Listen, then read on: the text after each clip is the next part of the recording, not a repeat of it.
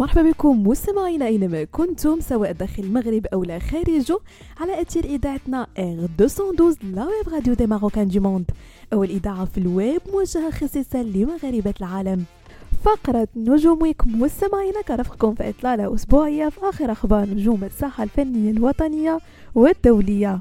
والبداية من مدينة فاس ومع افتتاح الدورة الثامنة لمهرجان أغورا الدولي للسينما والفلسفة تم تكريم الفنان والممثل المغربي رشيد الوالي عن شريطه الطويل جديد الطابع بحضور فنانين وفاعلين ثقافيين وكذا باحثين ومهتمين بحق الفلسفة.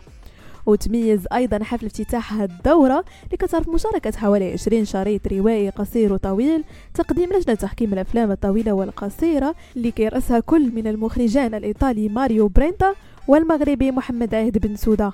كما تم تكريم المخرجة الإيطالية كارين ديلفيرز خلال التظاهرة الفنية المنظمة بمبادرة من جمعية أصدقاء الفلسفة ودعم المركز السينمائي المغربي.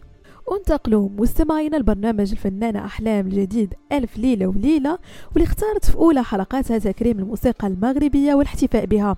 من خلال استضافة كل من الفنانة المغربية أسماء المنور والفنان المغربي حاتم عمور بحيث نقل الجمهور في رحلة فنية خالصة من الموروث المغربي اللي كيمزج بين الأصالة والحداثة.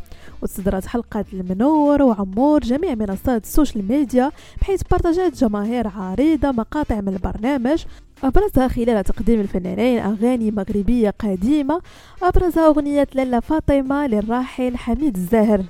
ونختمو مستمعينا فقرة نجوم week بالممثل الأمريكي رايان أونيل المعروف بدوره في فيلمي Love Story و Barry Lyndon للمخرج ستانلي كوبريك واللي توفى نهار الجمعة عن عمر يناهز 82 عام. الممثل كان كيعاني من مرض سرطان في الدم من عام 2001 وسرطان البروستات من عام 2012 حسب أقوال الابن ديالو اللي قال في حسابه الرسمي على إنستغرام توفي والدي بسلام اليوم وكان فريقه المحب إلى جانبه كيدعمو كيحبو كما كنحبو حنا.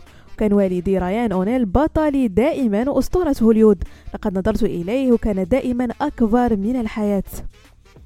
بهذا مستمعينا كنكون وصلنا لنهاية فقرة نجوم week.